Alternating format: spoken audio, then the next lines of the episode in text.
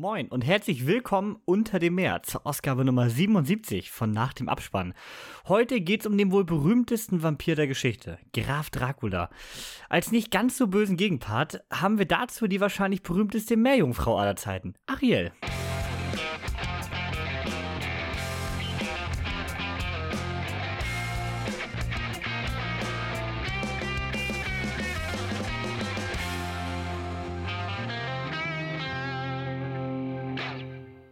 Ein Hallo auch wieder von meiner Seite. Ich bin Niklas, der vor dem Intro war Kevin und zusammen mit Melanie möchten wir heute unsere toxischen Beziehungen aufarbeiten.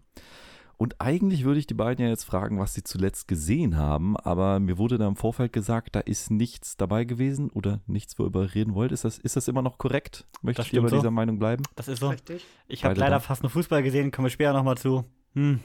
Der war Schwierig. lief ja nicht so, aber Bayern ist wieder deutscher Meister, habe ich gehört. Ja, das also ein, ist doch gut. ein legendäres Wochenende von Spannung nicht zu überbieten, aber leider fast alles nicht so ausgegangen, wie ich mir das vorgestellt habe. aber das ist doch eine schöne Überleitung hier. Äh, Bayern ist nämlich zum elften Mal deutscher Meister geworden und das ist nur einmal häufiger, als ich den nachfolgenden Film gesehen habe. Und zwar äh, feiern wir Jahrestag. Wisst, wisst ihr, worum es geht, Kevin? Es geht um Top Gun Maverick. Genau der 26. Mai, der liegt gerade mal drei Tage zurück. Und äh, das war der Tag, an dem Top Gun Maverick in die Kinos kam letztes Jahr. Und ich sag mal, er hat, er hat das Kino gerettet, ne? Also ist ein wichtiger Film. Aber streicht euch den Tag mal rot an. Ja. Denn dieses Jahr am 26. Mai kam Renfield, den fandet ihr auch geil. Das ist jetzt euer Release-Tag für gute Filme. Exakt, genau. Woche. Also wenn, wenn euer Film an dem Tag rauskommt, dann würde er halt super. Und äh, was soll ich sagen? Also bei mir ist es ein Feiertag und ich habe es dann auch zum Anlass genommen, die zwei Filme nochmal zu gucken. Leider habe ich es nicht an Donnerstag geschafft, aber ich habe es äh, gerade eben gemacht. Der Abspann lief hier, vor fünf Minuten lief der noch runter. Und was soll ich sagen? Also die Filme sind äh, immer noch genial. Kann ja. ich nur empfehlen. Ja, das kann ich, das kann ich mir gut vorstellen. Ich habe ihn und tatsächlich. Wisst ihr, wisst ihr, was? Mittlerweile macht es mir nicht mal was aus, die Dinger im Original zu gucken. Das habe ich nämlich heute das erste Mal gemacht. Ähm, ich verstehe zwar immer noch nur die Hälfte, weil gerade dieses, ähm, na ich sag mal, dieses Militärenglisch äh, doch sehr speziell ist. Du musst ja erstmal rausfinden, was Boogies sind und was heißt Burn-In heißt. Aber äh, wenn du die deutsche Übersetzung guckst und die Filme so oft gesehen hast, dann, dann weißt du, kennst du die Dialoge ja eh auswendig. Das stört gar nicht mehr. Andere würden sagen, wer braucht schon Dialoge in Top Gun? Ey, das ist wichtig, hallo. Im ersten, mehr als im, Im ersten mehr als im zweiten, würde ich fast sagen. Weil ja. der erste besticht halt nicht mit geiler Action. Das stimmt. Weißt du, was mich am ersten immer so gestört hat, dass so diese typische, ich glaube, das habe ich jetzt zum vierten Mal gesagt, 80er oder 90er oder auch 70er Jahre Filme haben einfach scheiß deutsche Synchros. Ja. Die sind immer irgendwie mag am Equipment gelegen haben, aber da so die Differenz zum, zur englischen Originaltonspur ist da viel höher als heutzutage. Und es wirkt manchmal so ein bisschen drüber synchronisiert. Also wirklich so wie heutzutage bei so, ja, wie bei Top Gear und anderen Dokus oder so, wo einfach jemand drüber spricht. Ja, genau, so man, man dreht dann kurz leiser, genau. ne, damit die Stimme, die deutsche genau. drüber passt und dann wieder laut und das klingt so, hm. Ja, da sind wir heutzutage synchromäßig zum Glück auf einem ganz anderen Level. Also deutsche Synchro, danke. Nochmal ja. Dank an alle Synchronsprecher da draußen. Ist so. OV ist also zwar oft wirklich geiler, aber ähm, mehr kannst du synchronmäßig als in Deutschland kaum rausholen. Nee, also da wirklich, die leisten großartige Arbeit, die Leute, die da beteiligt sind heutzutage. Ja, also wenn man denn, wenn man sogar irgendwann nochmal Till Schweiger synchronisiert, dann versteht man auch jeden. Wie oft hast du jetzt Top Gun Maverick gesehen? Ja, zehnmal. Ich habe gerade geguckt, es ist das zehnte Mal gewesen für Maverick. Hm. Ich hab, also ich habe dringend Nachholbedarf, Niklas. Ich habe mal geguckt, also ich habe ihn das dreimal gesehen. Dreimal? Und davon dreimal im Kino. Ich habe die 4K hier liegen und noch nicht einmal geguckt. Ich habe hab den ja allein dreimal im IMAX gesehen, nie viermal. ich zweimal normal, also einmal zum Start, dann kam bei uns ein Double Feature mit einem im Kino, das war natürlich sehr geil. Und dann nochmal kurz bevor der ausgelaufen ist. Also kurz bevor er aus dem größten Saal rausgelaufen ist. Weil Damit hast du schon zweimal mehr als ich. Melanie. Melanie. Mann. Ich habe ihn nur einmal gesehen. Aber auch beim Double Feature, ne? Auch beim Double Feature. Ja. Da haben wir uns ja noch getroffen in der Pause. ja, und da musste ich ja zugeben, ne? Da kannten wir uns ja auch fast noch gar nicht. Nee, richtig. Da haben wir uns ja irgendwie eine Woche vor so gefühlt zum ersten Mal gesehen oder zwei richtig. Wochen vorher. irgendwie so, ja. Und dann äh, hieß es ja immer vor, du wirst ihn trotzdem. Ich habe mich ja immer geweigert, öffentlich. Also auch offensichtlich. Ich bin ja immer mhm. rausgegangen mit, ich gehe den nicht gucken. Nee, nee, ist Tom Cruise, kein Bock. Mhm. Gar kein Bock auf den Typen. Und dann kam das Double Feature Und dann war ich ja doch ein bisschen überredet worden sein, so ungefähr. Okay, okay. Und habe dann gedacht, okay, ich gehe ihn gucken und musste in der ersten Pause zugeben, ja, okay, ich fand den ersten schon mal gut. Was hast du den ersten Dreieinhalb gegeben? Sternen schon mal Dreieinhalb, ja. Mhm. Und dann war, hat Kevin mir ganz laut gesagt, ja, und du wirst den zweiten besser finden. Mhm, ja. den habe ich vier Sterne gegeben. Aha. Ja, also auch da wieder äh, kann man einfach nur sagen, zwei ist ein Film, den kannst du eigentlich fast jedem empfehlen. Mir wird fast niemand einfallen, der den nicht mag, außer er hasst Tom Cruise und selbst dann gibt er noch vier, wie Melanie. Weiß ich nicht. Ich würde fast sagen, musst du, hast du mit zwei Spaß, wenn du eins nicht gesehen hast? Ja, klar. Also ich Ja, finde, ne? der funktioniert auch relativ gut so für sich. Du brauchst Ja. es nicht unbedingt. Es hilft aber.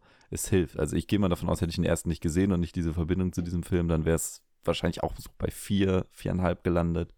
Die fehlen natürlich so ein bisschen so ein paar emotionale Momente, ne? So mit Iceman und so weiter. Ja, und du kennst den Charakter Maverick dann halt nicht so Genau. richtig. Gerade am Anfang sind ja viele, gerade wo die, die Darkstar ist mit der Macht 10 Szene. Das sind so Sachen, du als, ich sag mal, du weißt, worauf es hinausläuft, aber wenn du Maverick aus dem ersten nicht kennst, dann ahnst du das vielleicht nicht, obwohl es trotzdem sehr offensichtlich platziert ist. Ja, dann ist es einfach nur ein normaler Actionfilm, ohne genaue Verbindung für dich, ne? Ja, also genau. normal nicht von der Qualität, sondern von der Story und vom Drumherum. Ja, aber das, aber das Drumherum ist ja perfekt bei dem. Der Ganz genau. Soundtrack ist super, die, Visu die, das Visuelle ist hervorragend, die Story ist gerade tragend genug und emotional bindend. Hattest Das du denn jetzt nochmal ein. Upgrade für dich im OV? Beim ersten Jahr, das liegt auch daran, dass du den ersten, glaube ich, nicht in Deutsch in 5.1 kriegst. Also, Hm. was äh, so an Audiofetischismus geht, ist die englische da definitiv besser. Bei der, beim zweiten merkst du es gar nicht so. Also, Hm. wenn du jetzt auf Lückensynchronität achten willst, äh, ja, okay, dann hast du da ein, zwei Vorteile. Manchmal ist ein bisschen, kommt es ein bisschen deutlicher rüber, was gemeint ist, wo du in der deutschen Synchro vielleicht dachtest, hä, weiß jetzt nicht genau, aber ähm, die deutsche Synchro ist vollkommen ausreichend. Also wenn du einen Film nur in Deutsch guckst, dann hast du meiner Meinung nach immer noch 99% des Spaß. Okay. Da geht dir nicht viel flöten. Ja, nicht schlecht. Was meinst du? Wie geht's weiter? Kriegen wir einen dritten Teil? Ich, ich, ich würde mich, ich, im Moment würde ich mich wehren. Ich, ich bin nicht bereit dafür. Ich weiß nicht, wie das, wie das funktionieren soll, welche Story da aufgebaut werden soll. Das, ähm, das ist einfach dieses Besondere, dass es halt fast 30 Jahre später kam. Sehe ich genauso. Ich bin auch 100% sicher, äh, das wird nicht so gut werden wie Maverick, weil die Story-Idee hat man jetzt genutzt, dass er wiederkommt. Genau. Eine der vielleicht perfektesten Action-Finals eines Blockbusters ever hinlegt, würde ich fast äh, sagen. Ja. Die Frage ist, storymäßig kannst du eigentlich nicht mehr viel rausholen, weil auch hier war es ja eigentlich, wenn man es ehrlich sieht, nur ein Aufguss. Äh, storymäßig kannst du nicht mehr rausholen und wie willst du das Finale actionmäßig toppen? Auch da kannst du nur zu unlogisch werden und das für Top Gun auch nicht gerecht. Eben. Das Also, ist du, dass du irgendwann hier einer Fast and Furious machst, dann fliegt Tom Cruise auch das nächste, nächste Space Shuttle. Also ich weiß nicht, ob es dann immer noch funktioniert. man Eins, was ich mir vorstellen könnte, wäre vielleicht diese Drohnenidee, die ja auch hier im zweiten angeteased wird, aber auch dann fehlt dir einfach was, dann ist es nicht mehr Top Gun. Nee, eben, das hat ja gar nichts damit zu tun. Es geht nur mal um diese, um diese Schule, um, sage ich mal, Fliegen auch nach alter Schule, wenn du es jetzt so sa- sagen willst. Da, da haben Drohnen keinen Platz, nichts für ungut. Dann hast du so einen so einen Film wie Stealth unter dem Radar. Der ist halt mittelmäßig, ne? Ja. Weil er es nicht rüberbringen kann. Weil das, weil das Thema auch vielleicht nicht ganz so spannend ist. Das ist dann eher ein Sci-Fi-Film fast schon. Ja. Auf der anderen Seite bin ich mir trotzdem, wie gesagt, unglaublich sicher, er wird kommen. Bei dem Erfolg, er war der Erfolg des Films des letzten Jahres. Wenn man Avatar mal so ein bisschen ausklammert, weil der ist wirklich außer Konkurrenz, muss man einfach sagen, das war klar. Mhm. Aber der hat das, wie Steven Spielberg sagt, er hat das Kino gerettet. Also so viel Lob von allen Seiten. äh, Das, ja, er wird kommen. Ich sehe da keine andere Möglichkeit aufgrund der Geldgier des Studios. Da ist die kreative Idee erstmal hinten rangestellt. Erst wird Teil 3 bewilligt und dann wird überlegt, was machen wir eigentlich.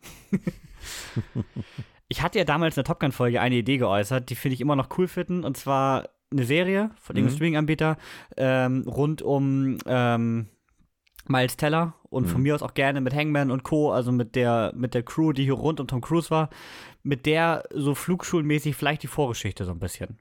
Das Irgendwas, keine Ahnung. fände ich auch cool, ja. Aber mit Tom Cruise einen weiteren Film halte ich für wirklich schwer.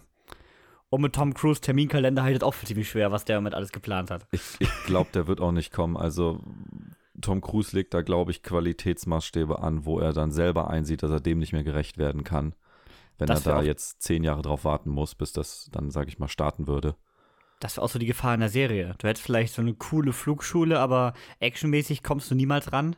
Gerade mit dem Serienbudget. Eben. Das wäre halt wirklich nur eher so dieses Top Gun Flair, ne? Es dürfte keine richtige Action-Serie eigentlich fast sein. Es dürfte eher wirklich so ein bisschen so dieser, ja, so eine, diese Crew-Zusammenleben so ein bisschen sein. ja, Das wäre eher Top Gun 1 von der Idee her tatsächlich. ja, das ist ja quasi das, was du vorschlägst. Den ersten Film mit den Charakteren aus dem zweiten Film. Genau. Genau. So verbunden hättest du dann, ne? So, das könnte ich mir irgendwie vorstellen, aber brauchen tue ich es auch nicht. Nee, Aber das das wäre so meine erste nicht. Idee, die ich mir vorstellen kann, wie man da was draus machen kann jetzt. Ja. Ja. Ja, wir kriegen ja Mission Impossible. Tom Cruise ist äh, wieder unterwegs mit waghalsigen Stunts. Also, so ist das ja nicht. Das stimmt. Und damit würde ich sagen, kommen wir zu unserem Film der Woche, zu Renfield. In Renfield, der am Donnerstag, den 25. Mai, in den Kinos gestartet ist, geht es um Renfield. Renfield äh, hat langsam echt genug von seinem Job, ne? Dein Chef hat nur Stimmungsschwankungen und allgemein hat er das Gefühl, dass sich das Ganze langsam zu einer wirklich toxischen Beziehung entwickelt. Ne? Die sind ja nur auch schon ganz, ganz lange am Zusammenarbeiten.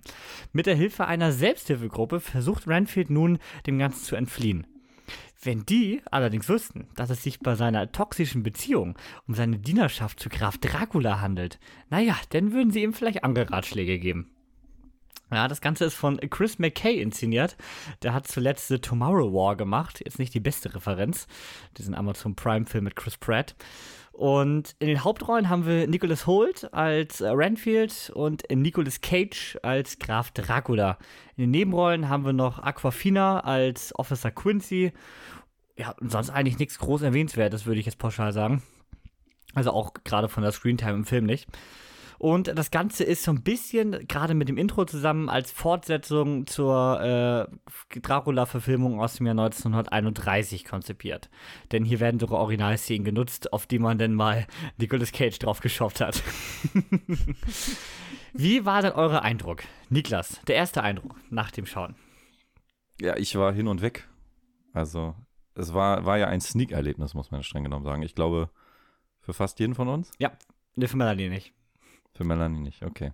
Ähm, deswegen erstmal die Erwartungshaltung ist ja dann sowieso ein bisschen gesenkt, aber nichtsdestotrotz, äh, ja, ich, war- ich super, toller, toller Film. Ist so. Schwer brutal. Melanie.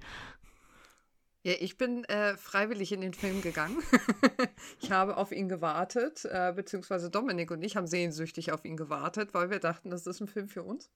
Und es war ein Film für uns, definitiv. Ist auch mit viereinhalb Sternen bei mir rausgekommen. Äh, fand ich richtig gut gemacht, richtig witzig, schön blutig. Ich habe ihn auch in der Sneak gesehen, ähm, hatte auch durchaus Spaß, bin aber nur mit drei Sternen rausgegangen. Das müssen wir gleich nochmal ergründen, das Ganze. Erstmal können wir mal auf, über das Aushängeschild dieses Films sprechen. Und das ist tatsächlich nicht unser Hauptdarsteller, Renfield, sondern tatsächlich Nicolas Cage als Graf Dracula. Wurde hier im Marketing ganz groß äh, dargestellt und ist für mich persönlich auch das absolute Highlight des Films, oder? Niklas? Nö, würde ich nicht ausschließlich behaupten. Okay. Der, hat, der, der ist gut, äh, keine Frage, aber äh, ich finde, Nicholas Holt steht dem in nichts nach. Manchmal ist er sogar besser. Mhm, okay. War Melanie auch, oder? Ja, definitiv würde ich auch genauso sehen. Okay. Also Renfield für euch fast der äh, geheime Favorit in dieser Beziehung. Ja, schon. Hm, okay. Die, Suchst du Streit? die Beziehung der beiden steht ja so im Allgemeinen ziemlich im Vordergrund, wie man das Ganze umgesetzt hat. Und es wird ja hier immer diese Gruppe als toxische Beziehung dargestellt. Äh, fast wie so eine Liebesbeziehung, ne? Und ich hatte hauptsächlich das Problem, das ist auch fast mein größter Kritikpunkt. Am Ende ähm, ist mir das Ganze zu sehr hinten rangestellt. Denn äh, man hat hier Renfield und Dracula, die eigentlich diesen Film tragen sollten, gibt ihn aber, obwohl der Film nur 90 Minuten geht, am Ende aus meiner Sicht zu wenig Screentime und zu wenig Entwicklung. Die einzige Entwicklung kriegt Renfield, die komplett vorhersehbar ist. Äh, und Dracula kriegt mehr Screentime als erwartet, aber die beiden zusammen sind für mich viel zu wenig zu sehen. Ja, gut. Jetzt sind wir keine Drehbuchschreiber, ne? Also, ich fand das nicht störend. Also, überhaupt nicht eigentlich, weil was Dracula ist, wie, wie alt? 500 Jahre? Ja, gut alt. Was für eine Entwicklung soll der denn in einem Film durchmachen? Hallo, der, der ist das personifizierte Böse. Wäre ja irgendwie schön doof, wenn der am Ende so, ach ja, ach ja, Renfield, sorry. Ich wollte dich eigentlich gar nicht ausnutzen, aber nee, komm, ich lass das jetzt, ne? Komm, ich lade dich auf einen Tee ein, kriegst auch zwei freie Wochenende im Jahr. Zehnt. Und drei, 30, sogar 30 Urlaubstage gibt es jetzt. 30 Urlaubstage. Aber nicht alle auf einmal aufballern, ne? Muss hebt ja was fürs nächste Jahrhundert auf. Und dann muss natürlich sich eine Vertretung suchen. Das ist auch ganz klar. ja, Weil wer bringt denn sonst einen Bus voller Cheerleader, ein paar Nonnen und was sonst noch auf der Speiseliste steht? Nee, also ich will auch nicht damit sagen, ich, ich fand ihn ja gut. Drei Sterne, äh, ich fand ihn nicht schlecht. Mein Problem war aber tatsächlich, diese Beziehung von den beiden hat mir super gefallen, war super interessant, diese Idee. Man hat dann aber einem anderen Storystrang viel zu viel Aufmerksamkeit gegeben, den ich unglaublich uninteressant finde. Und das ist äh, hier Aquafina als Officer Quincy, die erstmal eine Backstory kriegt, die mich null interessiert hat mit ihrer Schwester die auch am Anfang ganz schön aufgebläht wird. Plus dazu noch eine Gangstergeschichte mit einem äh, Haufen halbstarker Drogendealer, Kartell, Gangster, die die Stadt kontrollieren wollen. Das ganze, diese ganze Polizei-Gangster-Geschichte hat aus meiner Sicht viel zu viel Zeit bekommen, dafür, dass sie so richtig 0815 und langweilig war. Und das hat es bei mir am Ende richtig runtergezogen, weil die wollte ich nicht sehen. Aber ohne die wäre der Film nicht so gekommen, wie er gekommen ist. Ja, du brauchtest die am Ende für die Storyentwicklung, da gebe ich dir recht. Problem ist aber, man hätte es anders schreiben können. Also, dann, dann hättest du doch nicht so ein Klischee-Gangster und eine Polizistin, die die ganze Zeit am Hyperventilieren ist, daneben können, die mir richtig auf den Keks ging. Also, die war richtig unglaublich nervig, fand ich. Mit ihrem übertriebenen Moralkodex, das, das passte einfach nicht rein. Das hat mich komplett gestört, hat mich komplett rausgerissen. Ich finde aber eigentlich, dass gerade diese, ich sag mal, dieses Idiotenkartell, will ich es mal jetzt freundlich nennen, und, und diese Polizistin mit ihrer, naja, Zähne auf den Haaren ist vielleicht ein bisschen übertrieben, ganzen Teppich hat die da drauf. ähm, genau das setzt aber die Stimmung für diesen Film und, und die gefällt mir gerade so daran. Das ist ja auch in Ordnung. Ja, gut, ich meine, ja, jeder darf seine Meinung haben, das ist, das ist in Ordnung. Aber so war es für mich halt am Ende, da ist halt, der hatte geile Szenen für sich stehend, aber so von der Gesamtstory ist irgendwie nicht viel hängen geblieben bei mir. Weil das dann einfach doch so, hm, ja, irgendwie wie so eine 0815 Crime Story im Hintergrund wirkte, die mir irgendwie auf den Keks ging. Aber genau sowas habe ich tatsächlich auch erwartet, dass du da nicht irgendwas tiefgründiges, Nein, emotionales jetzt bekommst, sondern wirklich äh, so dermaßen 0815 und dann hast du auch noch einen Charakter wie Renfield, der einfach irgendwie auch gar nichts wirklich gebacken kriegt und in diese ganze Chose auch wirklich nur reinkommt als naives klein, äh, als naives Ding so an sich, was nur in diese Story so richtig reingeworfen wird, weil du halt diese Gangster und den Officer hast und genau das fand ich halt richtig cool daran. Die haben ihn so ein bisschen dazu gebracht überhaupt äh, in diesen Erzählstrang zu kommen. Ohne die äh, hätte ich das, glaube ich, nicht so cool gefunden. Hm, ja, gut, okay. Das heißt, die Ich hab- Story im. Ja, nur die Klasse, ja. Ich habe das Gefühl, de- deine Erwartungshaltung war eine ganz andere, oder? Ja, Du ich habe einen ganz anderen Film erwartet irgendwie. Also Okay, okay. gerade wie gesagt, äh, dass halt Renfield war ja viel auf dem Bildschirm zu sehen, so nicht. Aber es ging mir halt zu viel äh, in der Kombination halt um diese Polizei- und Gangstergeschichte als um diese direkte Dracula-Geschichte, der eher so ein Sidekick in dem Moment war. Und über den wurde ja mehr gesprochen, als dass er aktiv war. Jetzt will ich gar nicht da irgendwie böse sein. Keine Ahnung, vielleicht habe ich das ja auch anders mitbekommen. Aber irgendwie war es für mich von Anfang an klar, dass Nicolas Cage da eine Nebenrolle spielt. Ja, Ich also meine, dass einerseits Renfield der der- Hauptdarsteller ist, war mir klar, auf jeden Fall. Der, ja, klar, der, der spielt und äh, Graf Dracula, ja gut. Ähm, sonst hättest du es Dracula genannt, ne? Aber du hast ja Renfield genannt, du wolltest ja explizit diesen Charakter beleuchten und äh, fand ich jetzt nicht schlimm. Und da ich jetzt ja sowieso nicht groß auf Horror stehe oder so, und wenn du dir jetzt eine ernste Dracula-Story draus gemacht hättest, hätte er mir auch gar nicht so gut gefallen. Nein, dass der Film drüber ist und eher Spaß macht, das hatte ich auch erwartet tatsächlich. Und dass Renfield auch im Mittelpunkt steht auch, aber halt eher in Verbindung zu Dracula und nicht in der Verbindung zu ähm, äh, Officer Quincy. Wie gesagt, die war, glaube ich, mein Hauptproblem in diesem Film. Die hat mich komplett nicht abgeholt. Okay, die mochtest du einfach Nee, nicht. überhaupt nicht. Okay. Und da die dann halt viel mit diesen Gangstern beschäftigt war, äh, diese Side-Story, wo ich halt die ganze Zeit so, so dachte, geh mir, geh mir weg mit denen, hat mich das halt die ganze Zeit irgendwie gestört. Aber auf der anderen Seite natürlich die Szenen, in der, äh, in den Renfield ordentlich rummetzeln durfte mit seinen Insekten und äh, natürlich auch, wo Nicolas Cage dann auftaucht, das hat natürlich unglaublich Spaß gemacht. Also das will ich dem Film gar nicht absprechen. Die Stimmung hätte ich tatsächlich, also ich war, war klar, dass der Film sich nicht ernst nimmt, aber Horrorelemente hat er ja gar nicht, ne? Die haben sie komplett eigentlich rausgestrichen. Außer wenn man in die Richtung Brutalität gehen will. Dann kann man natürlich sowas als Horror abstempeln, weil blutig, aber auch das geht eher in Richtung Action dann in dem Moment. Eigentlich schon, ja. Ich weiß gar nicht, was hat denn der für eine FSK-Freigabe erhalten in Deutschland? Ich glaube sogar eine 16, 16 ne? Ja, ich meine auch. Ich, ne? Ja. Hm. Ich glaube, weil, der, weil, die, weil die Action so comichaft dargestellt ist, dass das eh keiner ernst nehmen kann. Ja, das stimmt. Ich meine, wenn da jemand mit irgendwelchen Armen verprügelt wird, dann. Ich musste auch daran denken. Nunchuck ja. an. Also ich meine, dann nimmt das auch kein 16-Jähriger mehr ernst. Weiß ich nicht, das Nee. finde ich jetzt tatsächlich in Ordnung. Hm. Da finde ich jetzt einen John Wick, der aus nächster Nähe Leuten in den Kopf schießt, halt mit 18 irgendwie was anderes. Ich meine, hat der Rest von dem Film dir dann was gegeben? Zum Beispiel äh, die Therapiesitzung. Zum Ja. Beispiel. Da finde ich zwei richtig lustig. Einmal, dass sie, also diese eine Frau da immer unterbrochen wurde, wenn er reinkam. Schöner, so ein schöner Wiederholungsgag, der einfach Spaß gemacht hat. Aber generell, die, äh, allein das schon hat mir unglaublich viel Spaß gemacht. Ich würde sagen, wir starten jetzt mal in den Spoiler-Part, bevor wir jetzt Mhm. noch mal in die Story einsteigen. Also wer jetzt noch gar nichts gesehen hat, der dann bitte hier mal weiter skippen. ähm, die beste Szene im Film fand ich sogar, also die einzige, die mich wirklich richtig gehuckt hat, weil die ich, hätte ich im Moment nicht so erwartet, war auch die, wo tatsächlich Dracula seine Therapiesitzung zerlegt hat. Weil das hätte ich in dem Moment nicht gedacht. Okay. Also, dass sie das so durchziehen, dass er einfach alle wegmetzelt. Konsequent, alle. Das hatte ich nicht erwartet und das habe ich tatsächlich in dem Moment, äh, das war die einzige Szene, die wirklich richtig unerwartet kam und wo ich so dachte, ja, äh, da wirkte auch äh, Graf Dracula das erste Mal wirklich, wirklich bedrohlich.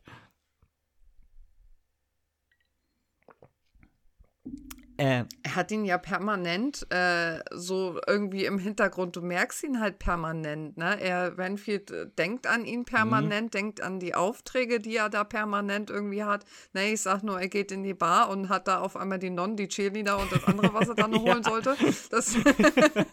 Und hat sofort im Kopf, oh, wie kriege ich das denn jetzt hin, die hier unauffällig rauszukriegen? Also der, der, sein ganzes Leben ist ja so nach ihm bezogen. Und dann äh, denke ich mir halt schon, oh, der hat ordentlich äh, Wumms dahinter, also Dracula, ne? wenn er ihn da so beeinflussen kann und er halt nicht einfach mal eben so mir nichts, die nichts da raushuscht. Ja, und ja auch schon der Szene, wo er, wie gerade erwähnt, diese Therapiesitzung da komplett auseinanderhaut, äh, wie er da so reingeschwebt kommt, das wirkt auch schon verdammt episch. Also ich finde im Allgemeinen, äh, es ist mit Nicolas Cage beste Rolle der letzten Jahre, wenn nicht sogar jemals. Der geht da so drinne auf, der hat da so Spaß dran und man merkt so richtig, äh, der wollte diese Rolle spielen. Das ist keine Rolle für irgendeinen Paycheck oder irgendwas. Der hat da richtig Bock drauf, der ist da richtig drinne. Und ich sehe so richtig Nicolas Cage am Set zwischen den Drehpausen noch so richtig in der Rolle, weißt du? Fängt ja damit Method Acting an, ne? ja, genau. Also das war für mich das absolute Highlight des Films. Nicolas Cage richtig, richtig gut, oder? Ja, wir haben sein Gebiss total gefeiert, weil das auch so altfilmmäßig war. Ne? Der konnte mit dem Kram ja wirklich ganz schlecht Mhm. reden. Und das hat man halt mitbekommen, das hat die Synchronisation super mit Mhm. rübergenommen. Ich meine, er hat ja eh eine klasse Synchronstimme. Die hat das eins zu eins so perfekt umgesetzt, das fand ich richtig gut. Ja. Ich finde auch die, ähm, ja, die ersten 20 Minuten ja knapp, wo er noch dieses, dieses verbrannte Gesicht hat. Das sieht so stark aus. Also richtig gut. Hat mir richtig gut gefallen. Wie er sich dann nach und nach geheilt hat. Nachdem er dann mal irgendwas Vernünftiges zu essen kriegt und nicht mal so einen zehn Scheiß. Auch die Action-Szene hat mir echt gut gefallen. Die, äh, oh, direkt die Opening-Scene quasi, wo er diesen, diesen, äh, so ein bisschen slapstick-mäßig diesen Kopfgeldjäger da den Kopf abhaut am Ende. Brutalität, fandet ihr das passend in dem Film? Oder zu drüber, zu wenig? Fand ich. Eigentlich fand ich das richtig gut. Hat richtig reingepasst. Waren Dinge drin, die ich so erwartet habe, die jetzt kommen müssten, weil irgendwann hat man sich in die Brutalität reingelebt und dann war einem klar, jetzt wird ist hier nichts mehr sicher, aber fand ich gut. Ich gebe zu, ich habe nicht damit gerechnet, dass er so eskaliert. Ich dachte, ich, ich habe auch irgendwie im Gefühl gehabt, dass es ein Zwölfer-Film wird. Deswegen dachte ich, okay, da werden schon nicht wenige sterben und es wird auch ein bisschen blutig werden. Aber das ist so ausreizend, hätte ich tatsächlich nicht erwartet. Ich fand es aber nicht deplatziert. Es gab ja einen gecutteten Trailer, der bei uns auf dem Kino immer lief. Und es Mhm. gab den Uncut-Trailer, der natürlich auf YouTube ganz normal war. Und da ist auch schon die Szene, wo er die Arme rausreißt und alles mit drin. Ach so, okay. Ja, Den habe ich aber auch tatsächlich vorher nicht gesehen, da äh, ich auch nur den im Kino kannte und dadurch war ich da auch ein bisschen überrascht tatsächlich. Gehört auch mit zu meinen Favorite-Szenen, die äh, Apartment-Prügelszene da. Aber ich fand das wirklich schon fast ein bisschen comichaft, ne? Also es wirkte schon ein bisschen, als hätte man hier, wäre man auf eine Comic-Filmung gegangen, fand ich sternweise. Hab mich deswegen auch so ein bisschen an Superheldenfilme tatsächlich erinnert. Gerade mit den Kräften von Renfield hatte das schon so gewisse Superhelden-Vibes in den Action-Szenen. Ja, so ein bisschen Stilrichtung The Boys, ne, was so dieses Kompromisslose angeht. Stimmt. Mm, allerdings wieder Kritikpunkt, was ich ja immer bemerke, man hat auch wieder ordentlich rumgeschnitten, ne? Die Wachekamera war ordentlich am Start, also gut chore choreografiert war das ganz am Ende nicht. Ist aber nicht so, dass ich das Ganze erwartet hätte. aber es ist lustig, ich merke genau, warum dass wir auch ganz andere Aspekte von dem Film gut finden. Ja. Du findest viele von den Sachen gut, wo ich mir sage, ja, okay, ist nett, ne? Ich fand die, ich fand die ganze Comedy und die Stimmung so geil und bei dir war es, ich will nicht sagen andersrum, aber du hast einen ganz anderen Schwerpunkt gesetzt, ne? Und dann kann ich voll verstehen, warum man den Film gar nicht so gut findet, weil das liefert er einfach nicht, ne? Vielleicht auch, weil ich halt einen anderen Film erwartet habe.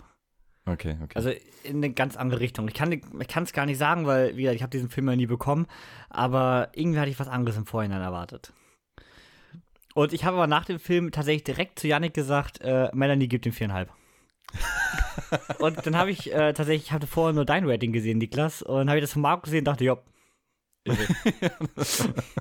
ich bin so durchschaubar bei solchen Filmen, das ist so Ja, das ist wie bei Siso, da habe ich das auch schon gedacht tatsächlich. Das ist genauso äh, diese Art von Film, den ich dann drei gebe und du viereinhalb.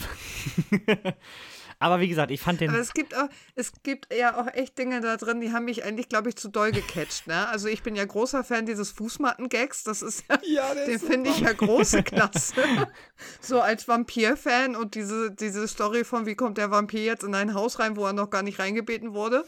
Äh, und das dann mit Form dieser Fußmatte zu lösen, habe ich zum ersten Mal gesehen. Bitte belehrt mich, wenn das irgendwo anders schon mal zu sehen war, aber für mich war es innovativ in dem Moment.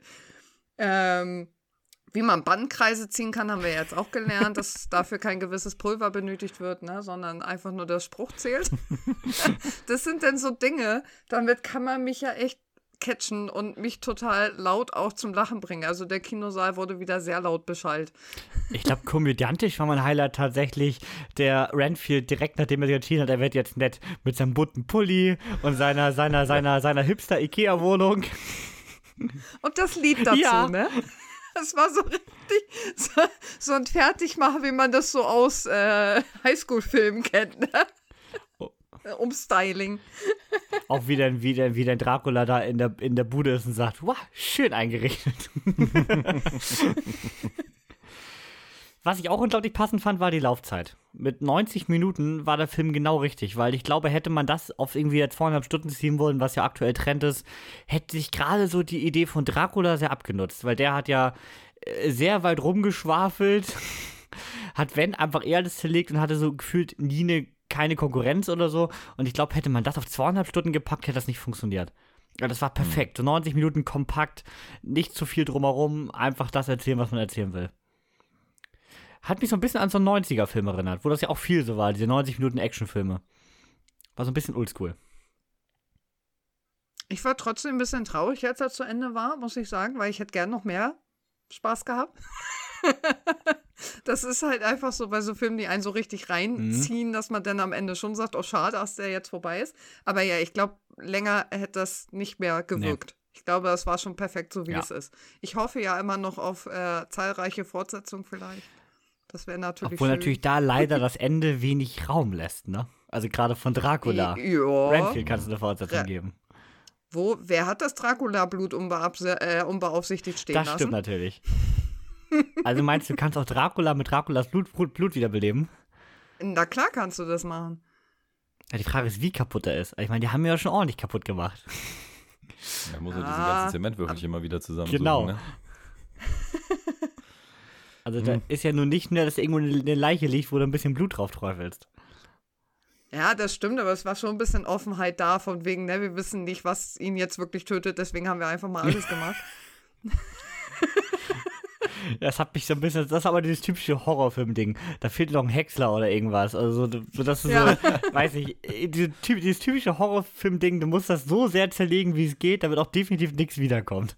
Ja, einfach komplett übertrieben. Und trotzdem, im Sequel finden sie eine Möglichkeit, wie es wieder da ist, ne? Ja, ich sehe so die Szene, wo ich so die Zementwürfel so langsam wieder zusammenfügen. Also T1000, ne? Ja. Ja, genau. Genau, es, es, es schmilzt das Ganze und dann entsteht neuer Dracula. oh, wei. Ja. Aber. Ich würde mich nicht beklagen. Wie, das war jetzt auch eine 3 mit äh, eher Tendenz zu 3,5. Also ich fand das wirklich nicht schlecht, ich hatte wirklich Spaß in der Sneak. Ähm, gehört auch zu den besten Sneaks dieses Jahr. Aber ich glaube halt, wie gesagt, für dreieinhalb, vier, da habe ich dann irgendwas anderes erwartet. Ein bisschen mehr, äh, ich kann das ganz schwer in Worte fassen tatsächlich. Es war einfach so diese Stimmung danach. Ich war nicht äh, begeistert. Weil der macht objektiv ja wenig falsch für das, was er sein will. Da gebe ich euch ja vollkommen recht.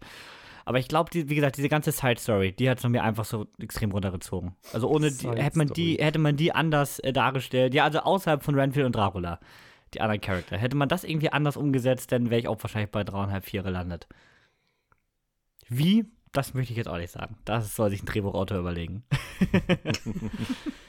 ja, euer Fazit, Niklas. Ähm, super äh, kurzweilige, aber unglaublich unterhaltsame, brutale Komödie. Mir macht einfach Spaß. Ja. Melanie? Da kann ich mich nur noch anschließen, definitiv. Und bitte unbedingt gucken gehen. Ja. Also von mir auch trotzdem eine Empfehlung. Also ich habe ihn auch weiter empfohlen, schon bei zwei, drei Leuten. Ähm, ja. Den Rest habe ich gesagt. Kommen wir zum nächsten Film. Der ist ein absolutes Gegenstück davon. Äh, wir waren eben gerade im Kino, noch vor einer Stunde ungefähr oder anderthalb, und haben, Mel Melanie und ich haben Ariel, die Meerjungfrau, geschaut. Kam auch diese Woche ins Kino und da wir nun nicht mehr Renfield gucken mussten, war nur Zeit für Ariel. Wer noch nie von Ariel gehört hat, die fragt, hä? Dem erklären wir das erstmal.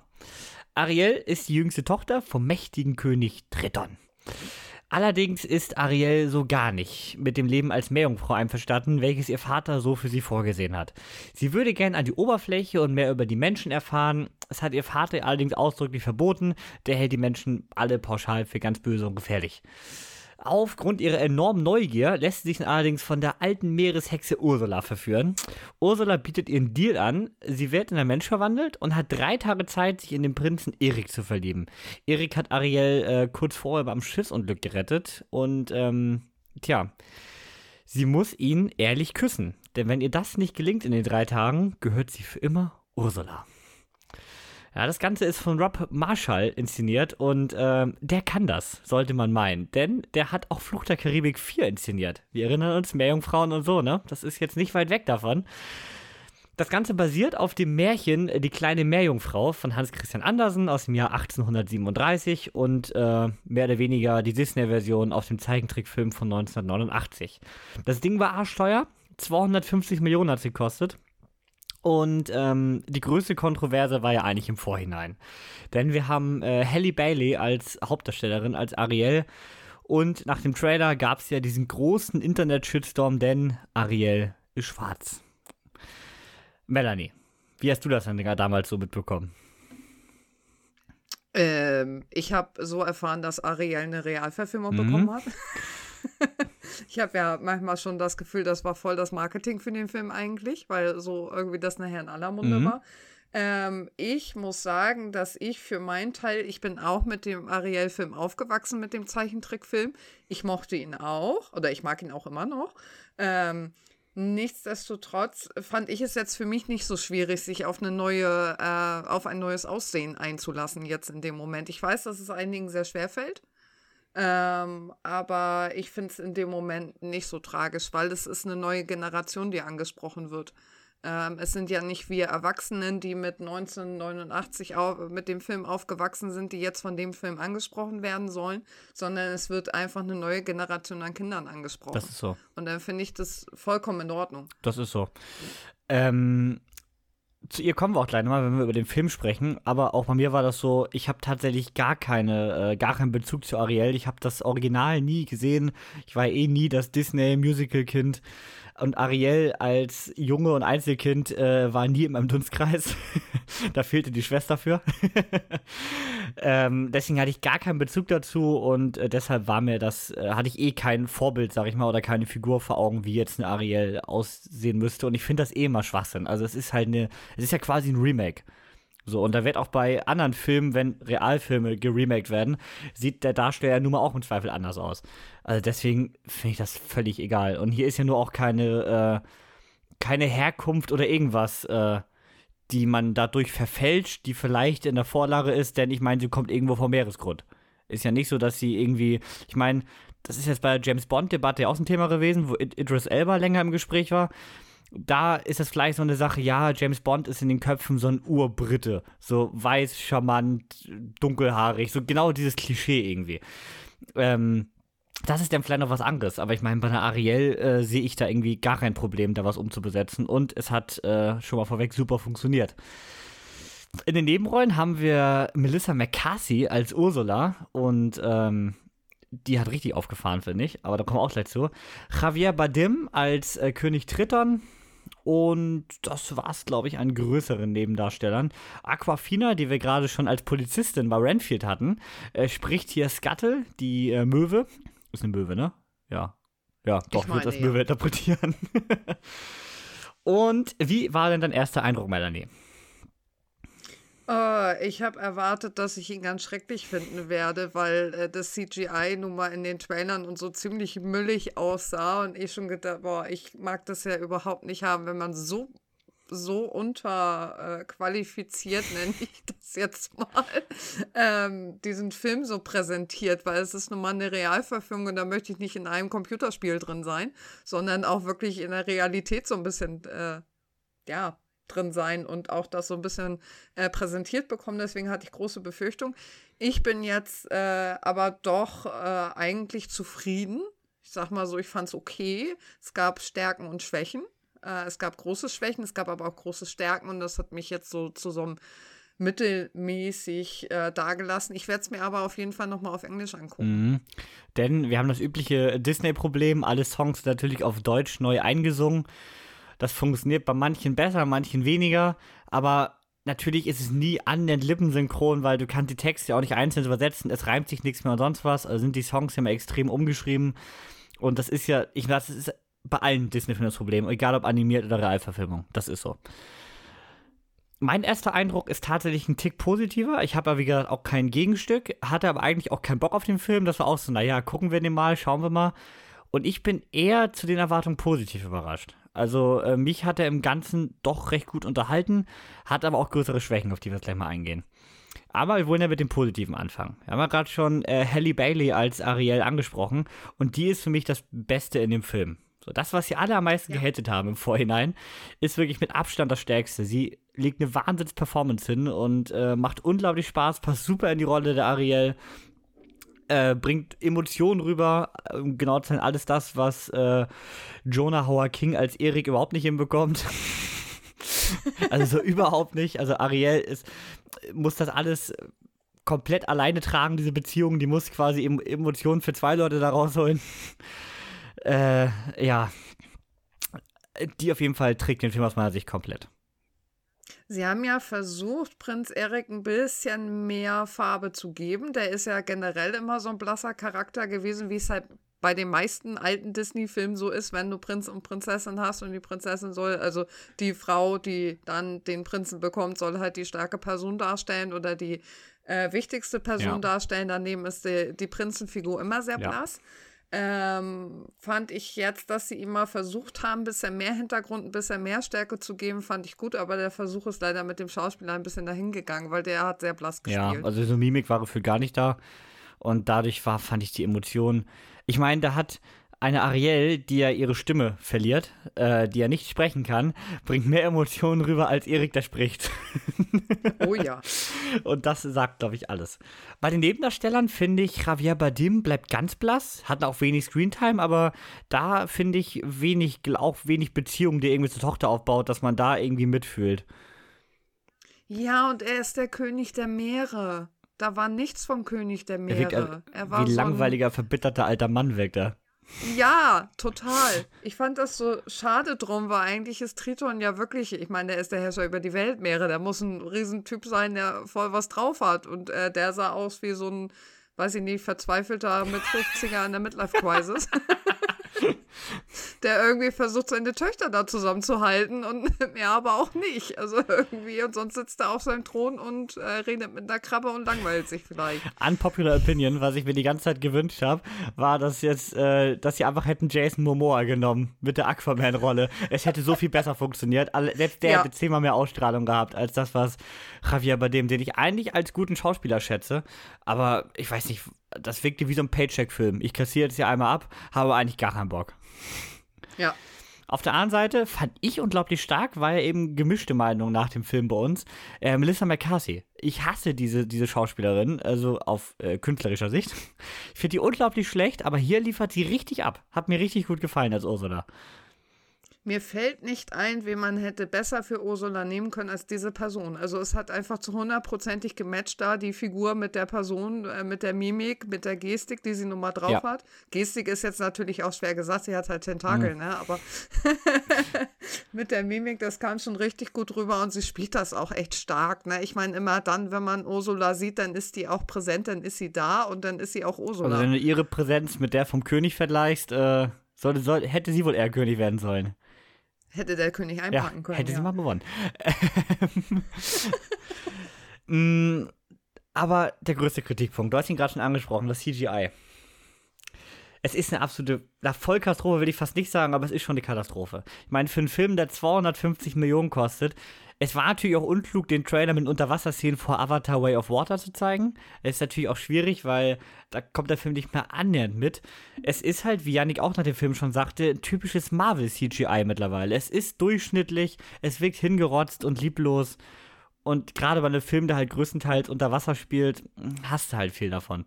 Und das kommt dadurch, du hast nie so diesen richtigen Unterwasserzauber, sag ich mal. Und das zieht natürlich die Stimmung ordentlich runter.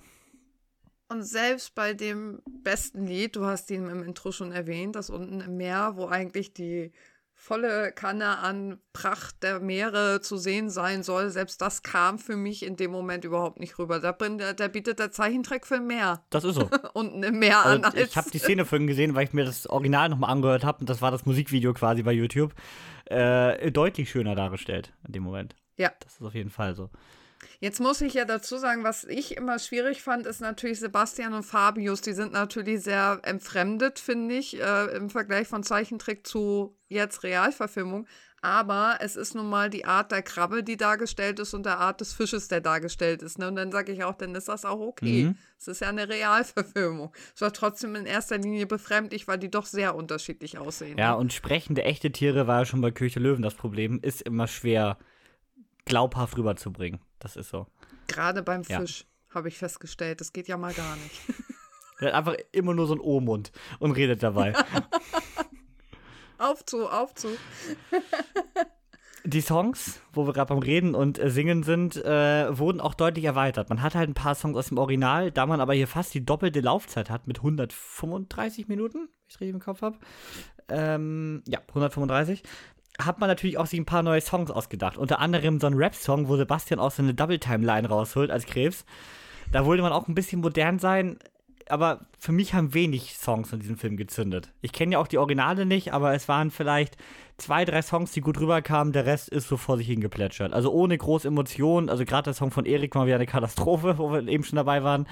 Ohne große Emotionen zu wecken oder so sind die einfach dahin geplätschert. Ge geplätschert. Also die drei Klassiker die drei Klassiker. Ah, jetzt komme ich natürlich nicht mehr äh, auf den englischen Titel, aber in meiner Welt ist natürlich der überhaupt Klassiker mhm. von Ariel. Der kam durch Halle Bailey total gut rüber. Ähm, Unfortunate Souls ist ja das Lied von Ursula, was ich da auch gut umgesetzt fand und tatsächlich auch gut auf Deutsch umgesetzt fand. Äh, fand ich äh, auf Deutsch gesehen äh, mit das beste Lied. Und natürlich das Küss sie doch, ne? Das ist ja das Oberlied überhaupt und das haben die richtig schön gemacht und die äh, Stimmung war da auch richtig schön. Da kann ich mal nicht am CGI meckern, Nein. wenn man Fabius mal ein bisschen ausklammert. Aber dann kann ich tatsächlich da mal nicht über CGI meckern, weil das fand ich richtig schön an der die Stelle. Die Szene kam man für die gut äh, rüber, das fand ich auch. Ja. Ja, Eriks äh, Lied, ich kann mir vorstellen, dass ich das recht solide, gut, okay finde, wenn ich es auf Englisch höre. Auf Deutsch hat das gar nicht gepasst. Das ging überhaupt nicht, das passte nicht zu dem, wie er sich bewegt hat, wie seine Mimik war und so. Das hat so gar nicht gepasst. Ich glaube, es passt im Englischen besser. Hm. Ja, okay. Ich Ich bin ja eh nicht so der Fan von diesen Disney-Musikeinlagen. Äh, die catchen mich leider selten, muss ich leider sagen. Wir hatten ja auch noch mit den Klassikern gerechnet, ne? Als Janik und ich da saßen und gerechnet haben, so vier bis fünf Songs kriegst du nur zu hören. So acht bis neun, die ja. volle Breitseite abgekriegt. Das ist so. Es wird gut gesungen. Es wird gut gesungen. Allerdings mit der Stimmung im Allgemeinen, die hat mir gefallen, denn man hat so eine richtig schöne Karibik-Stimmung hier drin. Man merkt, man hat hier einen Regisseur von einem Flug der Karibik. Ähm, ich habe mich die ganze Zeit wie in so einer Mischung aus Flug der Karibik und Assassin's Creed Black Flag gefühlt, weil es macht richtig Spaß. Man fühlt sich so richtig wie in der Karibik. Es sieht, äh, wenn man das CGI mal ausklammert, grundsätzlich schön aus. Hier mal Palmen, da mal eine Burg, hier viel Wasser das hatte irgendwie was. Also dieses Setting und auch mit diesem grundsätzlichen Soundtrack, also nicht die Songs, sondern der Soundtrack, das hat mir gut gefallen. Das hat eine gute Stimmung rübergebracht. Das fand ich gut. Das ist auch etwas, was ich allgemein dem Film wirklich zusprechen muss. Der hat sich mal Zeit gelassen. Ne? Die Unterwasserwelt, auch wenn sie CGI-mäßig nicht so toll aussah, aber die ein bisschen intensiver zu nehmen. Und äh, diese Ke Umgebung vom Schloss. Es ist nicht einfach nur ein Schloss am Meer, sondern da sind, äh, da ist ein Volk dahinter und da gibt es Umgebungen und die Lagune taucht nicht auf einmal auf, sondern die, äh, da wird richtig erklärt, wie sie da hinkommen und äh, wo die überhaupt ist mit Karten und hast nicht gesehen. Also das fand ich schon echt gut. Ja. Das sehe ich genauso. Wurde aber gerade sagst Zeit gelassen. Die Laufzeit, fandest du den Film jetzt zu lang oder waren die 135 Minuten angebracht? Mm, doch, eigentlich schon. Ich müsste tatsächlich jetzt nochmal über. Nee, aber eigentlich finde ich die, dafür, dass sie sich halt ein bisschen mehr Zeit gelassen haben, die Umgebung noch zu nehmen, äh, fand ich das schon nicht lang. Ich habe nie das Gefühl gehabt, dass das jetzt zu lang ist. Nö, also richtig Längen fand ich auch, hatte er nicht. Fand ich auch passend. Ja, und am Ende, wo wir das am Anfang begonnen haben mit dieser Diskussion um die Besetzung von Ariel, ähm, fand ich jetzt aber nicht, dass der Film aufgesetzt äh, irgendeine Message rüberbringen wollte oder so, die jetzt nicht passte. Also das fand ich alles treffend. Ich meine, diese Geschichte Ariel, so ein bisschen so dieses Geboren im falschen Körper, diese Gender-Identität, das ist ja, ist ja nun mal aufgrund der Story sowieso da. Das haben sie gut umgesetzt. Am Ende vielleicht ein bisschen kitschig mit der Abschlussszene, mit dieser Wir sind alle Freunde-Szene, aber das ist halt Disney, das ist so. Von daher, auch da fand ich jetzt äh, nichts, wo man sagt, wie bei manch anderen Disney-Filmen, wo das vielleicht ein bisschen übertrieben ist, wo man denkt, es passt nicht rein, wo man einfach nochmal am Ende mit der Brechstange hier nochmal ein paar Szenen reinbrettert, fand ich das hier wieder super eingewoben, das passte. Ja. ja genau. Fazit, Melanie.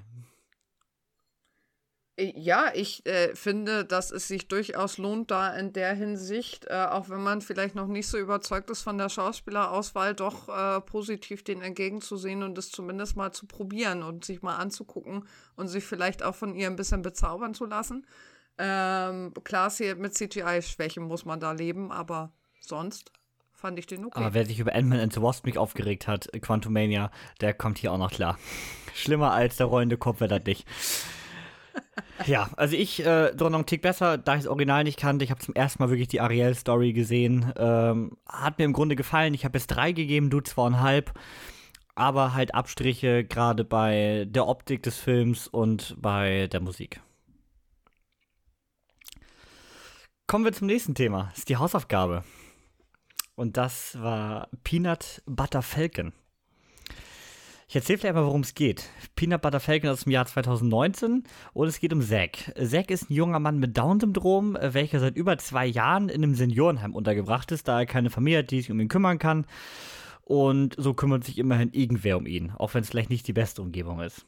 Er ist großer Wrestling-Fan und äh, möchte unbedingt mal in eine Wrestling-Schule, dann halt alte Videokassetten bei sich rumliegen mit ganz vielen Aufzeichnungen von Matches und äh, sein großes Idol dabei ist der Saltwater Redneck. Und der hat, wie gesagt, diese Wrestling-Schule und Zack möchte unbedingt hin. Er möchte Profi-Wrestler werden und da richtig durchstarten. Deshalb flüchtet er eines Nachts aus dem Heim, äh, nach mehreren Versuchen, und äh, macht sich ohne jegliches Gepäck auf den Weg. Hierbei trifft er auf den gescheiterten Fischer Tyler, und äh, die beiden stellen recht schnell fest, dass sie ein geografisch ähnliches Ziel haben und äh, ja, machen sich dadurch auf ein wildes Abenteuer. Der Zack ist gespielt von äh, Zack Gottsagen. Tyler ist gespielt von Shia LaBeouf und Eleanor haben wir dabei, die Pflegerin aus dem Seniorenheim, die nach Zack sucht. Äh, die wird gespielt von Dakota Johnson. In Rückblättern haben wir noch John Burntel dabei als äh, ehemaligen guten Freund von Jack. Also castmäßig kann sich nicht beschweren. Und aufgrund diesem, äh, dieser, diesem Wrestling-Zusammenhang haben wir hier auch äh, bei einem Wrestling-Match als Ringrichter Mick Foley dabei und äh, als Wrestler Jake Snake Roberts. Das fand ich ganz cool tatsächlich. Ja, das Ganze ist inszeniert von Tyler Nielsen und äh, Michael Schwarz und das ist auch ihr Kinodebüt. Haben vorher nur Dokumentar- und Kurzfilme gemacht und das ist tatsächlich ihr Kinodebüt. Niklas, wir haben dich ja lange nicht mehr gehört durch Areal. Äh, Areal, ja. Äh, Ariel. Dachte, das wäre nicht aufgefallen, schade. Wie war denn dein erster Eindruck? Der äh, Film hat mich, hat mich kalt erwischt, muss ich sagen. Also, mhm. ich wusste nicht, was ich davon erwarten sollte. Vom Thema dachte ich erstmal, boah, entweder geht es zu deep oder es wird zu dumm und Shia LaBeouf ist jetzt gerade nicht der Schauspieler, den ich jetzt so für äh, ernste Produktionen kenne oder gute Produktionen. Deswegen ähm, meine Fresse. Also der äh, baut sich langsam auf, wird super sympathisch und äh, am Ende, wow, ähm, krass dabei. Also ich äh, bin begeistert. Mhm. Melanie? Ging mir tatsächlich genauso. Ich habe mich vorher nicht damit beschäftigt, um was es ging. Ich wusste nur, ich kenne den Titel und ich bin da öfter mal dran vorbeigelaufen, sozusagen, mal dran vorbeigescrollt, aber bin noch nie wirklich dazu jetzt äh, animiert worden, den mal zu gucken. Deswegen lohnt sich ja hier auch immer die Hausaufgabe. immer schön machen. Kann auch mal Filme gucken, von denen man, äh, an denen man erstmal so ein bisschen blind dran vorbeigelaufen ist. Und ich lasse mich dann immer gern mal drauf an, solche Filme zu gucken, auch wirklich ohne zu wissen, worum ja. es geht. Also sich nicht vorher durchzulesen, worum geht es eigentlich, sondern einfach nur auf Play drücken und fertig. Und äh, das äh, hat mich total überzeugt. Also fand ich richtig gut. Und ich bin äh, sehr empfindlich, wenn es darum geht, äh, Menschen mit Behinderung in einem Film darzustellen. Muss ich ganz ehrlich sagen. Da bin ich sehr, sehr empfindlich für. Und äh, das fand ich aber da richtig gut gemacht. Mhm. Ich hatte sogar fast eher eine Sorge davor. Mir wurde auch so ein bisschen eher als Komödie vorverkauft, so viel gut Komödie, ne? Und dann hatte ich nur die kurze Zusammenfassung bei Netflix vorher gesehen und dachte so, hm, naja, gucken wir mal, ob man das gut umsetzt. Und ich hatte fast auch eher die Sorge, dass es nachher nervig umgesetzt wird, weil du kannst ja auch die Person mit Down-Syndrom einfach dumm darstellen, die einfach nur so ein Stichwortgeber ist für Gags, sag ich mal. Und da hatte ich fast eher die Sorge vor. Aber wie du schon sagtest, auch das wurde eigentlich widerlegt. Denn ich kann am Ende sagen, das Ganze ist im Großen und Ganzen absolutes Feelgood-Abenteuer. Mhm. Eigentlich kannst du ihn immer anschmeißen, wenn du schlechte Laune hast, nachher hast du gute Laune. Ich kann das Ganze komplett bestärken, denn ähm, ich habe das Wochenende mit Fußball gucken verbracht und äh, habe dieses kurz nach dem Abstieg meines Vereins gesehen. Bin Schalke-Fan, am Samstag sind wir abgestiegen und äh, kurz danach, äh, danach habe ich tatsächlich noch Wrestling geguckt, was diesen Film komplett rund gemacht hat. Denn am Samstag war noch WWE aus Saudi-Arabien und das ist natürlich zeitzonenmäßig hier sehr nah. Deswegen äh, erst Fußball, richtig Depri, dann Wrestling und dann diesen Film, der beides vereint, äh, war eine Punktlandung, würde ich tatsächlich sagen. Also von mir auch, äh, hat mich wirklich unerwartet gut äh, erwischt. Ist ja auch recht kurz. Wir hatten das Thema eben auch schon mit der Laufzeit bei äh, Renfield, auch äh, Peanut Butter Falcon. Geht nicht viel länger. Ich schaue gerade mal kurz nach. Das habe ich mir jetzt natürlich nicht hier notiert in meinem Skript. Der geht auch nur 97 Minuten. Also äh, genauso rund. Shia LaBeouf ist äh, ein großer Punkt in diesem Film, denn der hat mich komplett überzeugt. Also ich glaube, es war mit einer der ersten Shia LaBeouf-Filme, wo ich sage, der hat den Film richtig getragen. Der hat eine richtig starke Performance hingelegt. Ähm, hat mich komplett überzeugt. War für mich so die größte Überraschung im Cast, weil das hätte ich tatsächlich so nicht erwartet. Klar, er hat auch schon viele so, ich sag mal, Indie-Filme gemacht oder kleinere Filme sowas wie Honey Boy oder äh, Nymphomaniac. Also irgendwelche so anderen Sachen, die jetzt nicht Transformers und Co. sind.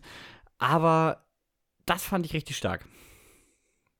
Wie ist es bei euch aus? Ich bin da ja wirklich ohne Vorwissen dran. Ich habe ihn ernsthaft wirklich erstmal gar nicht erkannt, weil der für mich schon so aus dem Kopf mhm. raus mhm. ist, weil der ja irgendwie äh, gar nicht mehr zu meinen Schauspielern gehört, die ich jetzt bewusst aufsuche.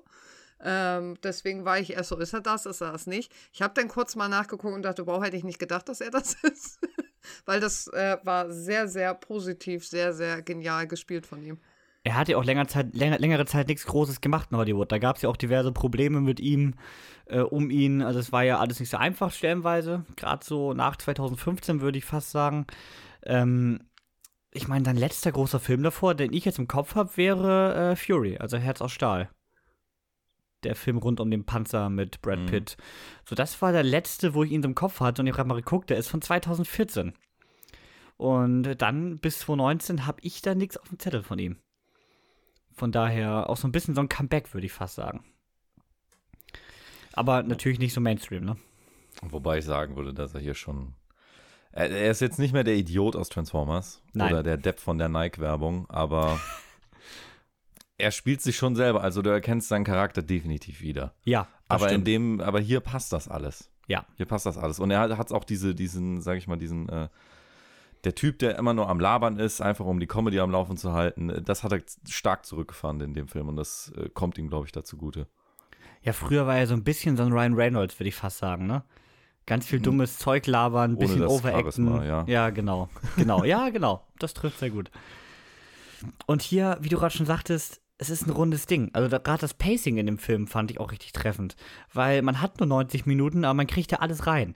Von äh, tollen, lustigen Stellen bis wirklich traurigen Stellen. Und das alles aber super vermischt. Das passt super in ein Drehbuch. Ähm, es passt, keine Szene fühlt sich unpassend an. Top. Oder? Niklas?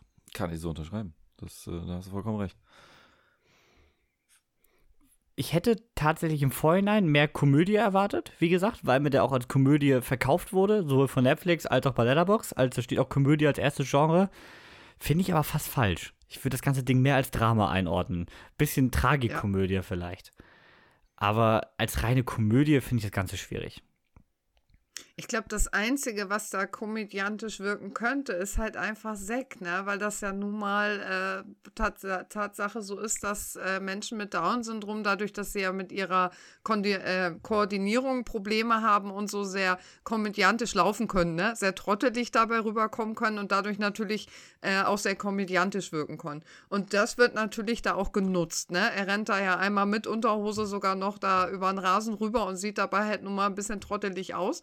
Und das könnte man noch so ein bisschen so als Slapstick-Comedy verkaufen, aber äh, finde ich an der Stelle jetzt halt nicht beabsichtigte Lustigkeit, so, ne? Nicht beabsichtigter Humor und deswegen würde ich das auch eher als Drama bezeichnen als als Komödie. Obwohl du hier ja tatsächlich eigentlich selten über ihn lachst, sondern ja eher mit ihm. Also er hat ja meist Ja. Spaß an der Situation, sag ich mal. Und es ist ja auch nicht nur er, ich finde auch die Chemie zwischen, als sie sich dann später treffen, zwischen Dakota Johnson und Shia LaBeouf funktioniert super. Auch da kommen ein paar gute, ich nenne es mal unfreiwillige Gags zustande, weil alle drei sind ja so ein bisschen so eine Reisegruppe wider Willen. Das ist ja dieses typische Ding. Also ich würde ihn am ehesten unter Abenteuerfilm vielleicht so einordnen. Ja, stimmt. So ein Roadtrip-Movie ohne Auto, Mhm. ne? Ja, genau. Ja, das mit dem, natürlich hat man so ein bisschen diese Side-Story, dieses Böse im Hinterkopf, was Shia LaBeouf sucht, sag ich mal. Aber auch das wirkt jetzt nie so, dass es irgendwie die große Stimme runterzieht. Sie tauchen hier eigentlich nur zweimal kurz auf. Nein, ja, genau. Also das, Ich finde seine Hintergrundgeschichte so ein bisschen diffus. Ja, ich, also ich, Ja. ich verstehe, was mir, was mir versucht wird zu sagen, wie er sein, er ist, er fühlt sich, sollen wir es, ist ja ja, Hausaufgabe ist, spoilern. ja. Ne? Hausaufgabe. Er, er fühlt sich ja verantwortlich äh, für den Tod seines Bruders, oder er ist, glaube ich, sogar verantwortlich, kann man äh, ganz sachlich so sagen. Ja. Und dass er dann quasi dieses, ja, er weiß nicht hin, wo, wo mit seiner Wut und überträgt, wandelt das um in, in Fürsorge, ne? Mhm. Auch zu Zack. Das ist halt irgendwie das Faszinierende und ermutigt ihn auch. Was ja dann ganz im Gegensatz zu dem ist, was Dakota Johnson als Eleanor will, die ja dann das klassische Beschützende, pass auf, tu dir nichts, behandelt ihn eigentlich immer noch wie, wie ein kleines Kind, obwohl das nicht mehr ist. Und das, ich glaube, genau das macht's aus. Dieses, diese zwei Seiten, die da auf ihn einreden und die tragen dann eigentlich zu so einem gesunden Gleichgewicht bei. Aber du hast auch keinen richtigen Klischee-Charakter. Nee. Also, ähm, ich finde, alle sind super gut geschrieben. Bei jedem kannst du nachvollziehen, warum er so handelt. Das ist halt nicht, ich weiß, der Film will es nicht sein, bevor ich es angemerkt werde, ist halt nicht wie in einem Renfield. Also jeder Charakter ist halt äh, wirklich das, äh, also jeder Charakter wirkt wie ein echter Mensch, nennen wir das mal so. Und keinem geschriebenen Charakter. Und das passt natürlich super. Auch Zack spielt es unglaublich gut. Ich, der hat ja nun äh, wirklich das äh, Down-Syndrom tatsächlich, der äh, Darsteller. Und ich glaube, es ist auch unglaublich schwer, sowas am äh, Set dann äh, richtig umzusetzen, dass die Szenen so funktionieren, wie sie sollen. Und ich könnte mir auch vorstellen, dass da so ein paar Sachen so ein bisschen einfach entstanden sind. Könnte ich mir vorstellen. Ich kann mir gut vorstellen, dass sie ihm ganz viel Raum Genau. gelassen haben, weil dadurch findet man ihn einfach sympathisch und kann mit ihm mitlachen, weil sobald es so gestellt, wir gestellt wirkt, ähm, glaube ich, kommt das gar nicht so echt Ja. rüber. Ich glaube schon, dass sie ihm wirklich was in die Hand gegeben haben, so einen kleinen Leitfaden und dann gesagt haben, und jetzt mach mal das draus, was du draus machen würdest und nicht das, was wir denken, was du draus machen Könnte ich mir auch würdest. vorstellen, tatsächlich. Ja. Habe ich auch tatsächlich vorher nochmal nachgelesen, aber nichts zu gefunden. Aber dann, dann erklärst du auch, warum das äh, so gut funktioniert, wenn die beiden vorher Dokumentarfilmer gewesen sind. Das ist ja dann exakt das, was du dafür brauchst. Stimmt, ja, stimmt. Wenn du das so siehst, hast du recht. Kann mal gucken, in welche Richtung die vorher was gemacht haben. Ja. Ja, gut, aber ne? es ist jetzt nicht irgendwie in so eine Richtung, sage ich mal grundsätzlich. Also einmal haben sie The Moped Diaries gemacht. Es sieht halt irgendwie nach Moped aus. Und Ja, aber ich sag mal, diese- Kurzfilm, also da ist nicht viel passiert ne? tatsächlich. Hm? Also jetzt nichts, wo man sagt, die haben jetzt was in die Richtung tatsächlich gemacht, was man ja auf den ersten Blick hat. Ja, du, brauch, du brauchst ja nichts in die Richtung machen. Das ist ja einfach das Stilmittel. Bei Dokumentarfilmen, du schreibst ja nicht, was passieren soll. Dann. Nein, das du, du stimmt. willst ja, du willst ja darstellen, wie es wirklich ist und, und du hältst recht. die Kamera eher drauf. Die hältst, blöd gesagt, die Fresse und schaust, was passiert. Ne? Und das Mhm. wird hier dann wahrscheinlich ähnlich gelaufen sein. Die haben ganz anderen Blinkwinkel auch da Mhm. drauf, ne? Die sagen, äh, die lassen eine Situation vielleicht mal kurz durchpromo, merken, Mensch, funktioniert schon wunderbar und halten sofort die Kamera Ja, drauf, genau. weil sie sofort das Auge dafür haben. Das ist schon die Szene, wie wir sie jetzt gut finden und wie sie super reinpasst. Und äh, machen das nicht erst 10.000 Mal nochmal so, da wollen das dann nochmal so wiederholen. Ja. Sondern ich glaube schon, dass sie genau im richtigen Moment, genau zum richtigen Zeitpunkt einfach ganz genau wissen, wie sie die Kamera draufhalten müssen und einfach ihre Figuren machen Mhm. lassen. Ja, das stimmt. Mm, kleiner, kleiner Themenwechsel in dem Film. Ähm, war das für euch irgendwie ein Twist, dass diese Wrestling-Schule nicht existiert hat und so weiter? Nee, oder? Also ich Nee, dachte so, ich, also ich fand das unglaublich auffällig, weil das waren einfach alte Videokassetten. Also Ich dachte mir von Anfang an, der jagt dann im Traum nach, auch diese Videos sahen ja alt aus und nicht wie aktuelle Aufzeichnungen. Von daher war das für mich von Anfang an so, dass das kein Ziel hat, diese Reise.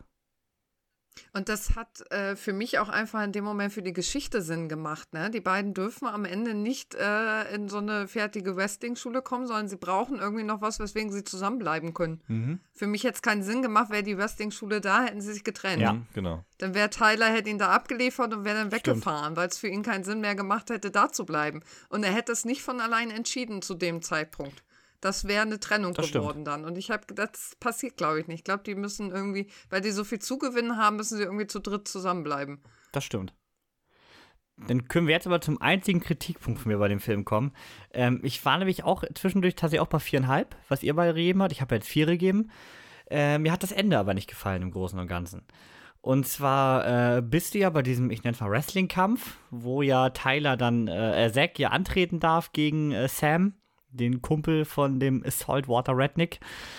Und wird ja auch nicht vermöbelt, weil der sich ja nicht so ganz an die Absprachen hält. Und dann hast du ja, dass ähm, Zack ihn trotzdem anhebt und mit diesem Atomic Throw ja wegwirft. Ne? Und währenddessen wird ja äh, Tyler niedergeschlagen von denen, die ihn gejagt haben. Und danach hast du das hier im Krankenhaus, Tyler kommt dann wieder und die beiden fahren im Auto weg. Irgendwie hätte ich da lieber so eine gesamt, in, ich hätte lieber eine gesamte Auflösung von diesem Ende gehabt, weil ich fand, so war das sehr, ja, ich soll ich fast sagen, sehr höhepunktarm. Also mir hat das nicht gefallen, dass man die ganze Zeit, ich sag mal, ein bisschen bei diesem Kampf mit Zack ja mitfiebert, weil der ja nur ordentlich vermöbelt wurde da. Und dann wurde ja eigentlich jetzt nicht aufgelöst, wie das Ganze ausgegangen ist, weil die Szene war ja definitiv nicht passiert, die wir da sehen.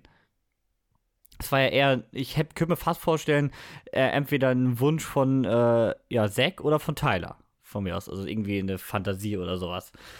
Aber Ich glaube tatsächlich, wenn, dann kommt sie von Zack, Mhm. weil er sich den Wurf immer wieder Ja, angeguckt stimmt. hat und immer wieder gesagt hat, er macht den mal und er lernt den und er kriegt das hin, auch wenn es so angeblich unmöglich Mhm. wäre. Er macht das. Wurde, ja- hat ja auch mal Zuspruch gekriegt von den Mitbewohnern, ne? wenn einer, dann Mhm, du. genau. Ne? Und deswegen kann ich mir schon gut vorstellen, dass das so äh, der Wunsch war von ihm in dem Moment. Ich kann mir vorstellen, dass das eigentlich auch am Ende tatsächlich so ausgegangen ist, dass er den anderen übertöpelt hat. Und dass er das halt nur in seiner Vorstellung erzählt hat, das dann halt so, ja, ich habe das halt mit diesem Wurf gemacht, ne? Und vielleicht ist der andere nur ausgerutscht oder Ja. so. So, aber da hätte ich tatsächlich gerne eine Auflösung gesehen, wie das Ganze wirklich vonstatten gegangen ist. Das war einfach in dem Moment für mich so, hm, ein bisschen unbefriedigend. Und auch das, äh, die Auflösung um Tyler halt. Ne? Er wird einfach niedergeschlagen und ist dann auf der Rückbank. So, und auch das war so ein bisschen zu einfach, das Ganze. Also da fand ich so ein bisschen, die Auflösung ging mir zu schnell, zu einfach in dem Moment. Aber ähm, gut, das ist künstlerische Freiheit, ne? Da soll der Regisseur machen, was er will. Das ist jetzt sehr subjektiv. ja, aber sonst zum Fazit, äh, super Film, äh, sollte man unbedingt gucken, gerade ähm, wenn man auf so, so, so viel Good Roadtrip-Abenteuer steht, die jetzt vielleicht nicht so klischee auf Komödien sind. Ich erinnere mich an so Dinger wie Stichtag und Schieß mich tot, was immer so diese platten Buddy-Komödien sind. Und hier ist es mal was anderes. Und das hat mir echt gut gefallen. Und da ist auch für jeden was dabei. Also ich wüsste fast keinen, außer vielleicht den, der nur auf Actionfilme steht mhm. oder, oder, oder Horror von mir aus. Aber sonst, glaube ich, kann fast jeder diesem Film was abgewinnen. Wenn du Dramen magst, kannst du was abgewinnen. Wenn du einfach so viel gut möchtest, Komödien oder mal ein bisschen was äh, Lebensbejahendes. Also du hast ganz viele Zielgruppen für diesen Film. Und ich glaube, den kannst du schwer nicht gut finden. Deswegen von mir vier Sterne. Melanie.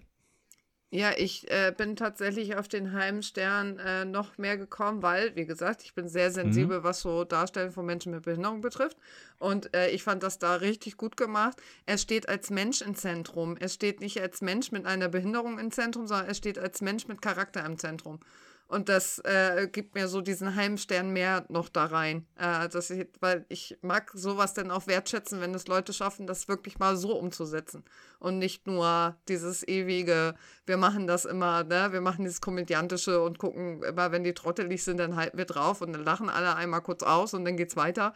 Ähm, und das war die einzige Charakterrolle, die sie bekommen, ja. sondern da sieht man wirklich mal den Menschen dahinter. Und du kannst es ja, wie gesagt, auch in beide Richtungen versägen. Entweder es ist zu unnötig dumm lustig oder die Person ist in einem reinen Drama einfach zu nervig, weil du zu unbeholfen und denkst einfach, ja, meine Fresse. So, weil irgendwann, die ist dann vielleicht wirklich so von mir aus, aber filmisch nervt es halt.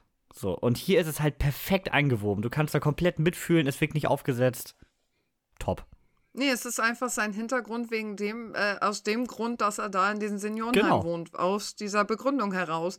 Und äh, das war's dann aber ja. auch. Er, er erklärt zwar, glaube ich, Tyler auch zwischendurch, dass er Down-Syndrom hat, ähm, aber das ist sein Charakter, dass er das auch versucht, den anderen zu erklären, um klarzumachen, hey, ich, na, ich hab das und nicht wundern. Und, und Tyler ist ja auch egal, das sagt er immer direkt. Ist mir doch egal. Das ist ja. ziemlich deutlich. Ja, stimmt. Niklas. Der, der, Film hat mich äh, komplett überrascht. Und er hat, er hat so viele tolle Momente, wenn ich nur an die äh, Szene denke mit dem, äh, diesen Jasper, diesen äh, schwarzen, gottesfürchtigen Mann, möchte mhm. ich ihn jetzt mal sagen. Der Blinde, ne? So Momente hat der Film sehr viele, die sich unglaublich warm anfühlen. Und dann hast du auch noch, ich finde dieses Setting geil, dieses North Carolina, dieses Sumpfland, ja. das fand ich auch unglaublich cool, passend. Ich stehe generell auf, auf diese Art Landschaft und ja, allem, was ihr schon gesagt habt, kann ich mich auch anschließen. Deswegen auch viereinhalb Sterne von mir. Hattest du Gesang der Flusskrebse schon gesehen? Nee, überhaupt nicht. Ne? Aber ich der glaub, interessiert mich auch deswegen. Der könnte euch auch gefallen, weil das Setting ist es und ja. auch so von der Story hat er auch so eine gewisse Leichtigkeit mit drin, größtenteils. Natürlich auch so eine Downer, aber ich glaube, der könnte dir gefallen. Ja, der ist ja jetzt bald auch, glaube ich, irgendwo zum Streaming da. Ich meine ja, irgendwo, ne? ja, ich meine ja. Werde ich auch noch nachholen, auf jeden Fall. ich finde immer, der hat auch so ein ganz schwieriges Marketing gehabt. Der wurde so ein bisschen wie so ein, wie so ein ich sag mal, Twilight, Teenie-Komödie, äh, Teenie-Romanze vermarktet. Echt? Fand ich so ein bisschen, ja. Also Bei mir kam es eher wie ein Horrorfilm rüber. Oh, okay. also deswegen. Okay, trefft euch in der ja, Mitte. das, das, das ist dann auch der Film. okay. Also ich fand das Marketing war ganz schwierig. Der wurde so als reiner 16-jährige Mädchenfilm irgendwie vermarktet und ich habe ihn dann gesneakt und äh, wurde auch ziemlich überrascht. Hm. Also der vielleicht nochmal so, wäre vielleicht nochmal was. In der nächsten Woche sprechen wir aber noch nicht über den Gesang der Flusskrebse, sondern über 3000 Years of Longing. Da, ja, wir hatten nämlich einen Gleichstand beim letzten Voting und äh, der steht noch aus. Ist zu sehen bei Sky bzw. Wow und ist mit Idris Elba und äh, Tilda Swinton und ist von George Miller, dem Mad Max-Regisseur. Äh, auch das so ein Film wie Peanut Butter Falcon. Ich habe ganz wenig Vorwissen. Ich habe oft das Poster gesehen, das war's. Und genauso möchte ich mir den noch anschauen. Und über den sprechen wir dann in der nächsten Folge. Jetzt kommen wir nicht zu den Sneakerlebnissen, denn ähm, wir haben keine gesehen, denn es war beide Male Renfield. sollen wir noch das Jingle reinschmeißen, Niklas, oder sollen wir den Rest äh, so durchziehen? Komm, der Rico hat sich so viel Mühe gegeben. Soll das knallen wir jetzt rein. Das knallen wir jetzt rein. Denn hören wir uns gleich nach dem Jingle mit News, News, News und Box Office. Bis gleich.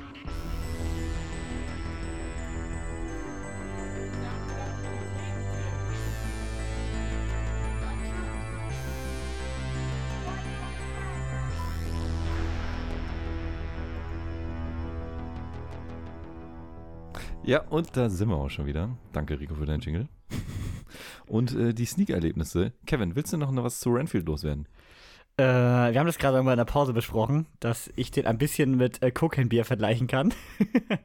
Denn dem habe ich auch eine 3 gegeben. Und bei beiden war das Problem, die Side Story mit den Gangstern ging mir völlig auf den Keks und war mir zu dumm. Und vom Hauptdarsteller hätte ich gerne mehr gehabt. Da der Bär, hier Dracula und Rand. Also hier eher Dracula. Ja, das kann ich nochmal loswerden. Das fiel mir gerade noch in der Drehpause hier ein. Mhm, okay. Aber wir müssen ja in die Zukunft gucken. Renfield ist gewesen. Äh, wir schauen in die Zukunft und da gibt es News. News über News. Denn äh, Lionsgate hatte seine jährlich, äh, jährliche, genau, hatte seine Quartalskonferenz. Und da wurde bestätigt, dass an John Wick 5 gearbeitet wird. Wer hätte damit rechnen können? Surprise. Das, der, der vierte wird also doch nicht das Ende der Reihe sein. Ähm, man hat sich ja auch bewusst ein bisschen offen gelassen. John Wick 5 ist in Arbeit. Wir kriegen ja vor, wie man, äh, wie wir schon letztens besprochen hatten, bei der John Wick-Folge noch zwei Serien. Einmal Ballerina mit äh, Anna de Armas im Juni 24. Und wir bekommen dieses Jahr im Herbst noch The Continente bei Amazon mit drei Folgen. Und es wurde auch noch bei der Quartalskonferenz angekündigt, dass noch ähm, zwei weitere Serien in Planung sind. Also von daher, es kommt noch viel. Und wohl noch ein weiterer Spin-off-Film. Also das Franchise wird jetzt richtig, richtig gemolken. Was halten wir davon? Markus ist jetzt nicht da, um zu, um zu ranten. Jetzt muss äh, einer von euch übernehmen. Äh, ich finde es Äh, eigentlich Stress. gut, dass sie da so ein Ich bisschen auch. weiter dran arbeiten. Ich bin mir noch nicht sicher, ob es nachher zu viel wird.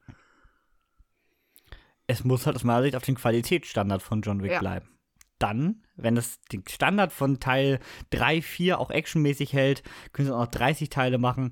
Dann aber irgendwann auch wieder ein bisschen Story rein. Also ich meine, so wie in Teil 4 klappt das halt einmal oder mit Teil 3 zusammen vielleicht zweimal, weil man davor was aufgebaut hat. Aber das kannst du halt nicht fünf weitere Teile durchziehen, ne? Also irgendwann musst du dir auch storymäßig mal wieder was überlegen. Das ist so. das wird sonst sehr einseitig, ne? Ganz genau. Irgendwann hilft die nur perfekte Action leider auch nicht mehr. Wo wir eben gerade bei Ariel waren. Das nächste äh, Live-Action-Remake von Disney steht nämlich schon in den Startlöchern. Und zwar Vajana. Dwayne Johnson hat auch schon selbst seine ähm, ja, Beteiligung an diesem Projekt äh, bestätigt. Von daher können wir hoffen, würde ich sagen, oder? Also ich bin schwer gespannt. Ich sehe noch nicht Dwayne Johnson da singend äh, durch die Karibik schippern, aber schauen Aber wir mal. er hat Maui schon gesungen. Er hat schon hat gesungen, schon aber es ist immer noch was. Ich weiß, aber es ist bildlich immer noch was anderes, als wenn da Dwayne Johnson steht oder eine animierte Figur. Aber ich hab, als Bayana rauskam, habe ich gesagt, das hätte ich jetzt gerne als Realverfilmung mit Dwayne The Rock Johnson als Maui. Und deswegen, ich krieg's jetzt. Du kriegst Ich sie. krieg. Sie ist in Arbeit. Und ich möchte noch was nachreichen von der letzten Woche. Ähm, wir haben über Freaky Friday gesprochen und Niklas hat gesagt, dass ja ein zweiter Teil in Arbeit wäre. Und ich habe nochmal recherchiert, tatsächlich stimmt das Ganze. Äh, Jamie Lee Curtis hat äh, höchstpersönlich ähm, eine Idee oder ein Drehbuch gepitcht, tatsächlich bei Disney. Und Disney möchte das Ganze wohl tatsächlich umsetzen. Das ist wohl so gut wie durch. Und äh, wenn Jamie Lee Curtis das Ganze pitcht, wird die wohl auch auf jeden Fall wieder dabei sein. Von daher, Niklas Infos waren da komplett richtig. Wow. Ist so. Ich glaube trotzdem noch nicht, dass das Ganze funktioniert. Jedenfalls wüsste ich nicht wie. Aber schauen wir mal. Was wir auch uns immer anschauen, ist am Folgenende das Box Office. Da Markus heute äh, wieder nicht da ist, gute Besserung geht da raus, einmal an den äh, Männergrippekranken. Dafür haben wir jetzt wieder Niklas. Der muss das Ganze übernehmen. Hi, ich bin Niklas und ich habe Ahnung von Zahlen. naja, manchmal zumindest. Ähm, so, erstmal die, die äh, üblichen Infos. Nee, üblich sind die eigentlich gar nicht. Die führe ich heute zum ersten Mal ein. Die Zahlen sind Stand 29. Mai 2023, 18.20 Uhr wurde das Ganze abgerufen. Hier einfach nur mal so für den Hintergrund. Und ähm, wir haben nur einen Film dazu gewonnen und wir werden einen Film verlieren.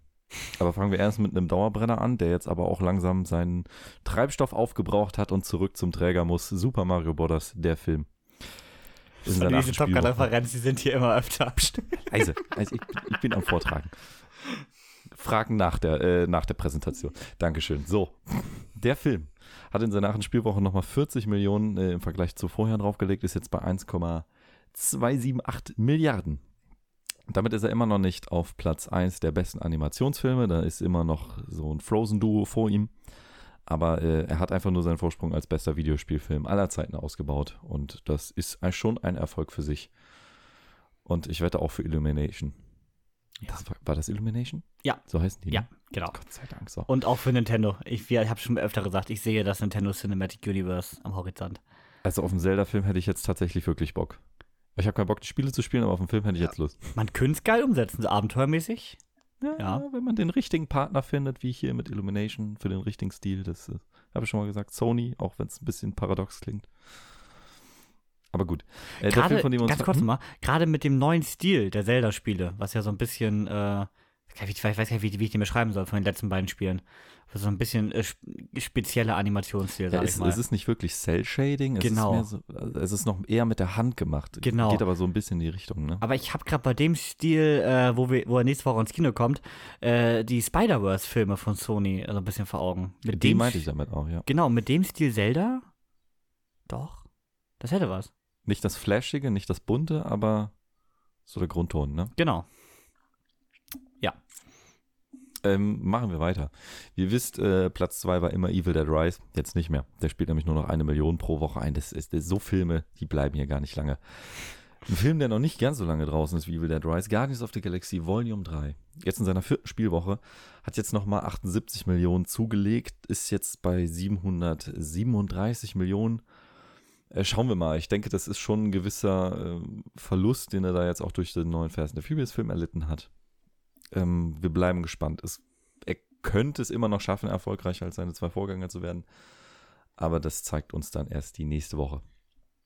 Äh, Fast and Furious 10, wo wir gerade davon gesprochen haben, läuft weiterhin gut. Nochmal fast 200 Millionen eingespielt und jetzt in seiner zweiten Spielwoche mit insgesamt 512 Millionen weltweit.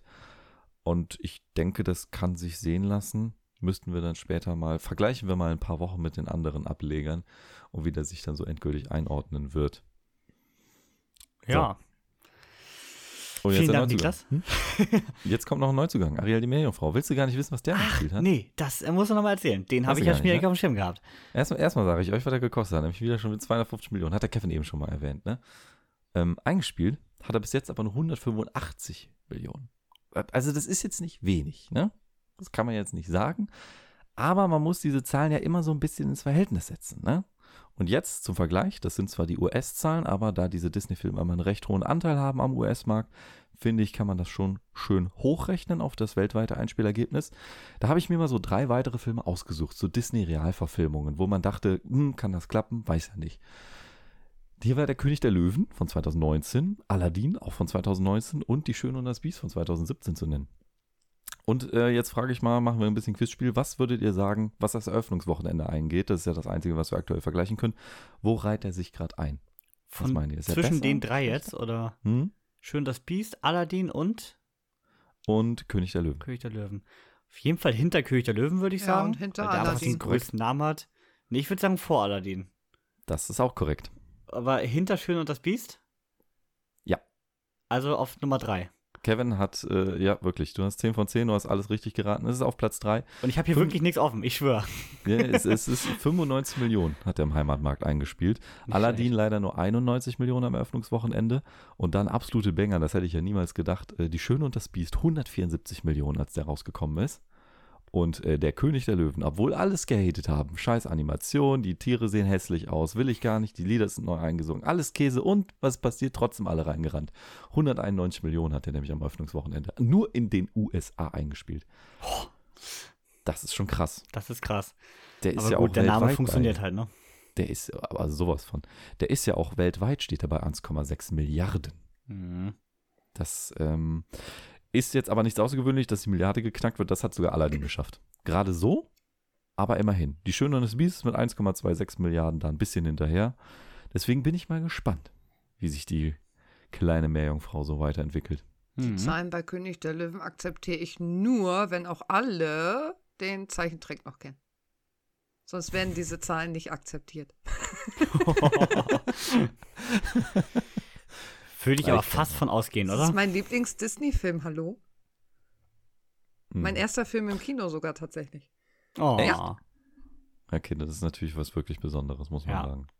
Das stimmt. Ähm, gekostet haben die übrigens fast alle das gleiche. Nee, haben sie gar nicht. Ähm, der König der Löwen war der teuerste von denen, 260 Millionen. Gerade mal 10 Millionen mehr als Aladdin. Äh, als äh, die äh, Meerjungfrau finde ich gar nicht so schlimm. Dafür, dass er komplett am CGI. Und der hat besseres CGI. Zumindest Ja, was ich die Trailer Auf jeden Fall. ansehen würde. Ähm, Aladdin, die Schöne und das Biest waren günstiger. 182 Millionen für Aladdin und 160 für die Schöne und das Biest. Gut, auch beide ein bisschen ähm, weniger aufwendig, ne? CGI-mäßig. bisschen weniger aufwendig. Jetzt ist natürlich auch mit Inflation ein bisschen, aber äh, der, das heißt trotzdem, dass die Meerjungfrau ein bisschen mehr performen muss, ne? Ja, da hast du recht.